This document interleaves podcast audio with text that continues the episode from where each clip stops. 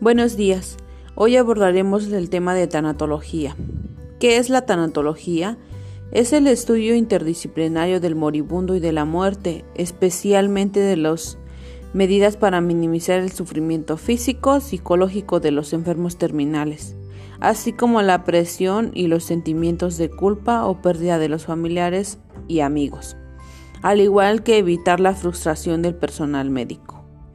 La palabra tanatología se deriva de los vocablos griegos, tanatos que es muerte y logos que es tratado. El objetivo de esta es ayudar a la persona con todas las medidas disponibles a morir en plenitud de conciencia, es decir, con dignidad, con total aceptación de su, de su principio de realidad y en paz interna total, reconciliada con su propia biografía.